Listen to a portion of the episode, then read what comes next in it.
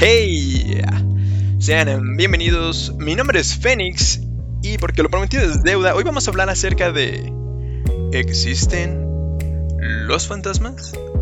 Como ya saben, siempre nos apegamos lo más que se puede a la realidad, a cosas tangibles, así que este tema va a ser bastante interesante, o en lo particular a mí me lo pareció bastante, bastante interesante. Antes de entrar de lleno, quisiera decir dos cosas. Primero que nada, muchas gracias a Carlos y Emanuel porque habían grabado conmigo un episodio completo, de hecho era el más largo hasta ahora. Pero por alguna razón cuando intentamos editar el archivo, el audio no funcionó, se corrompió el archivo y corrompió otros archivos que ya teníamos. igual voy a tratar de citar sus ideas, fueron muy amables de, de, dar sus opiniones, de hecho me hicieron ver puntos de vista que yo no había tomado en cuenta para, para este podcast, pero vamos a tratar de citar sus ideas y de todos modos ellos van a estar de vuelta con nosotros más adelante, así que no se preocupen. La otra es que quiero desearles lo mejor en esta época en el que pues afuera están pasando muchas cosas, algunos pueden estar en casa, algunos otros no podemos estar en casa todo el día como quisiéramos. Ah, les deseo lo mejor, mucha salud para ustedes, para sus seres queridos. Y no estamos aquí para preocuparnos, estamos aquí para aprender, para distraernos un ratito, tal vez estás a punto de quedarte dormido y quieres escuchar una voz de fondo que te arrulle, entonces, no sé, vamos a empezar, vamos a relajarnos y vámonos de lleno con el tema de hoy que es, ¿existen los fantasmas?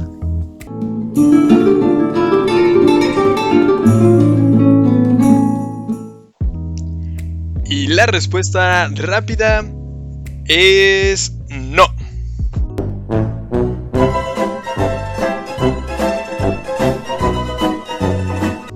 Calma, calma, no me linchan. La razón por la que digo esto es porque de acuerdo a la definición del diccionario de la Real Academia de la Lengua Española, la palabra fantasma se define como imagen de un objeto que queda impresa en la fantasía o visión quimérica como la que se da en los sueños o en las figuraciones de la imaginación. En diferentes diccionarios de carácter oficial puedes encontrar que la gran mayoría de las referencias que vienen a esta palabra dan a entender que es algo que la gente cree que ve, cosa irreal que la gente dice ver, cosas por el estilo. Y por otro lado, la definición de espíritu dice ser inmaterial y dotado de conciencia, alma racional. Y esto viene también en el diccionario de la Real Academia de la Lengua Española. Ah, probablemente hay quienes le digan fantasmas, hay quienes les dicen espíritus, hay quienes le dicen entes, hay quienes le dicen seres de otras dimensiones, actividades paranormales, como lo quieras ver. Ah, de ahora en adelante nos vamos a referir a este ser como, o estos seres, como espíritus para darle un poquito más de contexto, así que no me linches, solo quería darte un dato curioso y esto lo investigué porque Emanuel y Francisco, dije mal su nombre al inicio, una disculpa.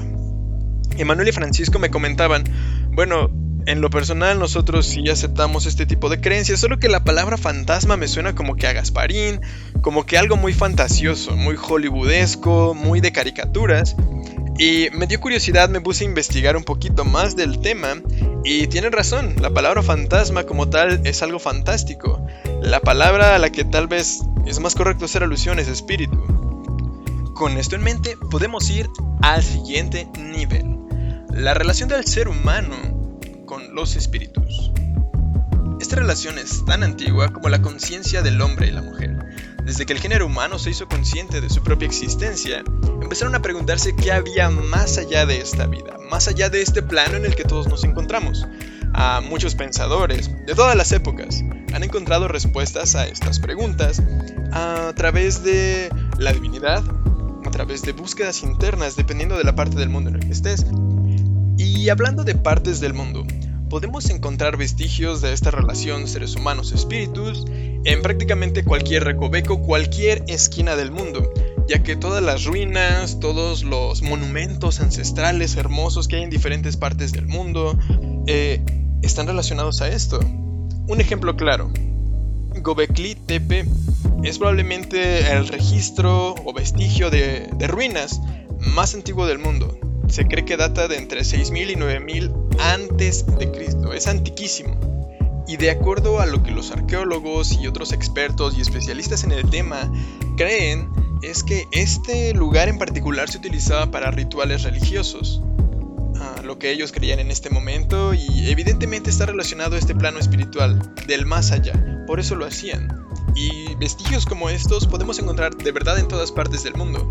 Ah, si eres de Latinoamérica, la mayoría de los países de Latinoamérica están llenos con diferentes vestigios, ruinas, ah, zonas arqueológicas. Y cuando vas a estos lugares te dicen como de, Aquí podemos ver donde los incas, o donde los mayas, o los aztecas, o los toltecas, o la cultura que quieras, y así en todas partes del mundo, donde la cultura egipcia, o de verdad, en cualquier, cualquier parte del mundo, Stonehenge, donde quieras. Te van a decir que ahí es donde se llevaban a cabo los rituales para los dioses, o para los que habían fallecido recién, Inclusive hay muchísimas mitologías de las que vamos a hablar evidentemente en este lugar, tienen dioses específicos para la muerte, para el inframundo. Entonces, de verdad, no es algo único de ciertas personas o de ciertas culturas o razas o ubicaciones. No, no, no, no. Es algo natural, innato en el ser humano. Tener este tipo de, de pensamientos, este tipo de creencias, de sentimientos. Y vamos con todo esto en mente al siguiente nivel. Ok, en este punto ya sabemos que la relación de los espíritus con el ser humano es antiquísima y a pesar de que las antiguas civilizaciones no tenían contacto directo entre sí, tenían esta creencia en común. Pero ahora, esta creencia, ¿qué tan arraigada está en la actualidad? Eh, me di la tarea de investigar algunos datos encontré dos cosas bastante interesantes. La primera es que podríamos decir que hay una crisis de fe a nivel mundial. Ah, con tanta tecnología, con tantos avances en la ciencia, con tanto método científico, muchas personas se han vuelto más escépticas que antes. Eh, y lo podemos ver tangiblemente. Muchas religiones, insisto, de muchas denominaciones en todas partes del mundo han estado perdiendo seguidores o la cantidad de personas que se une a ellas ha bajado considerablemente. Lo que vuelve muy interesante el segundo punto, y es que uno de los casos que pude encontrar con, con referencias es que la Iglesia Católica, a pesar de que ha estado experimentando esta pérdida de seguidores o de gente activa en la religión, la cantidad de personas que ha solicitado un exorcismo, que obviamente está relacionado con los espíritus, ha aumentado considerablemente, al grado de que ahora no solamente se dan las capacitaciones en el Vaticano, sino que hay diferentes ciudades en el mundo que empiezan a ofrecer este tipo de, rituales por la cantidad de la demanda que hay de este tipo de ayuda. Eh, lo cual se me hace muy muy interesante, porque tal vez la gente no es tan religiosa, pero la gente no deja de creer en estas cosas. Y muy probablemente tú misma que estás escuchando este podcast en este momento, o tú mismo que estás oyendo esto, te, te estés acordando de alguna situación que dijiste, ah caray, ah, no, no puedo explicar qué pasó aquí, vi esto, escuché esto, o mi abuelita me contó, mi papá me contó, ah, veníamos todos juntos y varias personas vimos lo mismo.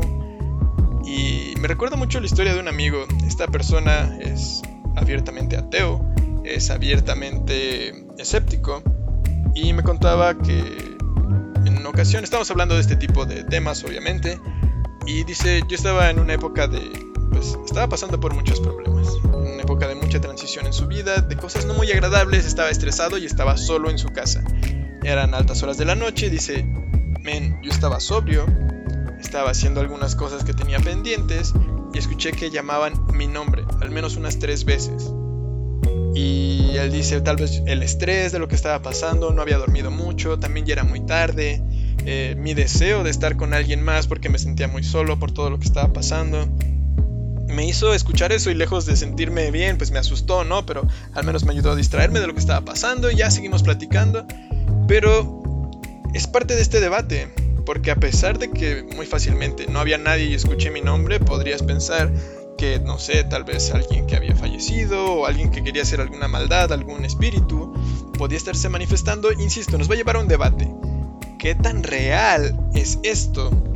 y qué tanto lo está haciendo nuestra mente. Y para entrarnos un poquito más en el tema voy a dar brevemente lo que es el efecto placebo. El efecto, el efecto placebo, en resumen, nos dice que si te dan una medicina, que en realidad no es una medicina, puede ser una pastilla que solo es harina comprimida o es azúcar o es un dulce y te dicen este es el analgésico más poderoso que se ha desarrollado hasta el momento, toma el delo y el dolor que tienes se te va a quitar. Bueno, pues está 100% comprobado y científicamente comprobado que hay personas que han llegado a dejar de sentir dolor con el simple hecho de creer que se les va a quitar.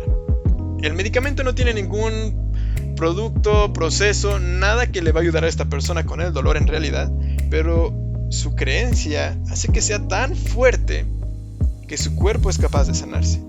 Por otro lado, también está el efecto nocebo, que es como el hermanito feo del efecto placebo porque es lo contrario. Te pueden dar una medicina y hay un, un experimento que hicieron con personas que sufrían de asma.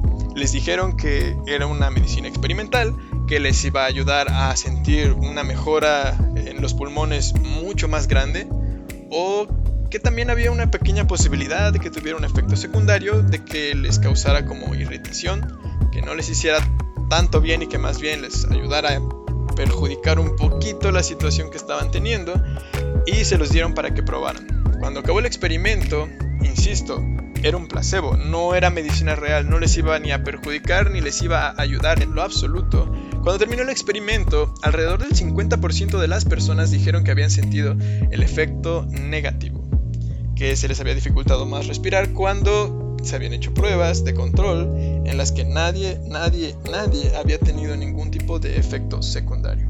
Entonces, teniendo esto en mente, el ser humano tiene la capacidad de sanar a su cuerpo a sí mismo, como con el efecto placebo, o de dañarlo a sí mismo con el efecto placebo. El poder del cuerpo y del cerebro es está cañón, está muy fuerte. Ok, con esto en mente les voy a contar dos historias y vamos a llegar a la conclusión. Ya vimos que va a haber un inevitable debate, las explicaciones lógicas, las explicaciones científicas y las, y las explicaciones extrasensoriales, las espirituales. Ok, en estas dos historias, ah, la primera es una chica Ah, por desgracia perdió la vida a manos de un hombre muy malintencionado, cometió esta masa, este homicidio, una desgracia y obviamente causó mucho dolor a la familia de la chica. No lograron llegar a él. En el momento nadie supo quién fue, no había pruebas suficientes, no había ADN. Pero 33 años después, esta persona ah, confesó. Llegó a la policía, mi nombre es tal, maté a una persona en tal fecha, eh, la descripción fue esta, todo, todo concordaba.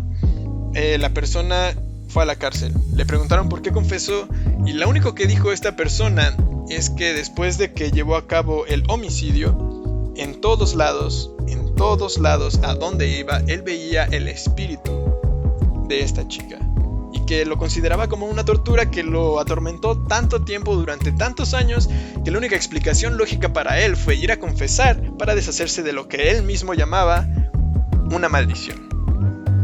Y es muy fácil pensar como, claro, eh, y me lo comentaban Francisco y Emanuel como, pues sí, hay muchas personas que creen que cuando alguien muere violentamente o cuando todavía no le tocaba, eh, quedan sus espíritus por aquí para solucionar algunas cosas, ayudarle a sus familiares. Y pues en este caso la chica pues estaba haciendo justicia por su propia mano, por eso se le aparecía. Pero, insisto, va a haber la otra parte que diga, mira, mira, mira, a ver, tal vez la persona no estaba lista emocionalmente o no estaba tan dañada emocionalmente para hacer el acto que llevó a cabo y pues no soportó la presión y su propia culpa lo llevó psicológicamente al punto en el que veía físicamente prácticamente, casi físicamente a esta persona en todos lados a donde iba. Y por eso confesó, para poder quitarse de encima esto y psicológicamente iba a estar más tranquilo y tiene sentido que después dejase de ver. No se sabe si dejó de ver a esta chica porque obviamente esta persona ya está en prisión, pero estamos estos dos puntos de vista. Y como con el efecto placebo, si no es un ser real, su mente es tan poderosa que lo puso ahí en ese momento. Y si sí es real, evidentemente esta chica estaba buscando justicia. Vamos con la segunda historia. Y como estas historias hay muchas, hay incluso libros al respecto y bueno, podemos buscar más información en internet si lo desean. Son un grupo de alpinistas que van al Monte Everest. Sabemos que es el más alto del mundo y que es famoso porque hay muchos cadáveres también. Personas que se han quedado al inicio o por cuestiones de salud, por cuestiones de cansancio, por cuestiones de recursos. Hay gente que se tiene que quedar en algún punto, en alguno de los campamentos que se encuentran en la montaña porque de verdad es un viaje sumamente difícil, sumamente complicado, aún para profesionales. Entonces, sí está, está difícil. El punto es, está esta expedición, salen en marcha hacia el monte Everest, hacia la cima de la montaña. Eh, personas empiezan a quedar por lo que ya comentaba, se va desintegrando el grupo. Al final quedó un grupo de dos personas, pero vieron que alguien venía delante de ellos. Llegaron a un punto en el que una pequeña tormenta de nieve no los dejaba ver bien. Se estaban perdiendo, era de día, evidentemente. Pero esta persona que venía delante de ellos traía un ritmo excelente, venía, parecía que sabía exactamente en dónde estaba. Siguió avanzando, siguió avanzando. Cuando estaban cerca de un lugar que pudieron reconocer, donde ellos tenían completamente el control una vez más, esta persona ya no estaba. Lo buscaron para pues hacer conversación, para ver quién era primeramente, porque solamente lo veían de espaldas. Y nunca supieron quién fue. Nunca encontraron a nadie. Y muchos dicen como claro, uno de los espíritus de los alpinistas que había quedado ahí antes estaba guiando a estas personas para que no sufrieran el mismo destino que él, que ya había fallecido en la misma montaña. Y hay quienes dicen, a ver, a ver, a ver, espérame. Ok, sí, respeto tu opinión, pero estás en una de las montañas más altas del mundo, directamente la más alta del mundo. El nivel de oxígeno a esa altura es mucho menor, sin mencionar el cansancio que ya llevaban mucho tiempo ahí, el estrés y que todo es blanco. Eso afecta psicológicamente también. Entonces, tal vez solamente fue un efecto de su imaginación, de sus alucinaciones que afortunadamente les guiaron a un buen lugar. Y tal vez la otra persona podría contestar como, bueno, pero entonces ¿por qué ambas personas vieron lo mismo? Podemos decir que fue histeria colectiva, que lo que tú quieras. Ambas te las compro y es más, ponle aguacatito del bueno acá de Michoacán, México, para que, porque estamos de fiesta, ¿no? Y insisto, esto nos va a llevar a un inevitable debate que, no tiene fin. Pero me gustaría concluir con esto. Porque hay historias buenas y malas de estos seres, escuchamos tanto de ángeles como de demonios, como de espíritus buenos, como de espíritus malos y sus versiones en todos los contextos, en diferentes culturas. Pero, sean reales estos seres o no, recordemos un poco el efecto placebo. El cuerpo humano y su cerebro es tan poderoso como para sanarse a sí mismo o para hacerse daño a sí mismo. Entonces, sean reales estos seres o no, seas creyente o no lo seas, el efecto de estos seres espirituales es real en los seres humanos. Lo que me regresa a la pregunta del inicio. ¿Existen los fantasmas? Y bueno amigos, muchísimas gracias por haber escuchado este episodio. La verdad me, divertí muchísimo, encontré datos increíbles, cosas que, yo no sabía. si quieren podemos ahondar más en el tema y seguir platicando. Eh, si tienen alguna queja, objeción, declamación, devolución, chisme o chiste, pueden dejarlo en los comentarios, pueden hacérnoslo saber y con gusto, con gusto seguimos platicando de esto. Para el siguiente episodio vamos a retomar los símbolos, así que igual si quieren aprender acerca de un símbolo, símbolo, eh, ándale, no pues sí. Eh, si quieren aprender acerca de algún símbolo, símbolo, si quieren aprender acerca de algún símbolo en particular, eh, solo háganoslo saber y con gusto podemos investigarlo y aprender junto con todos ustedes. Así que muchas gracias por habernos escuchado. Adiós.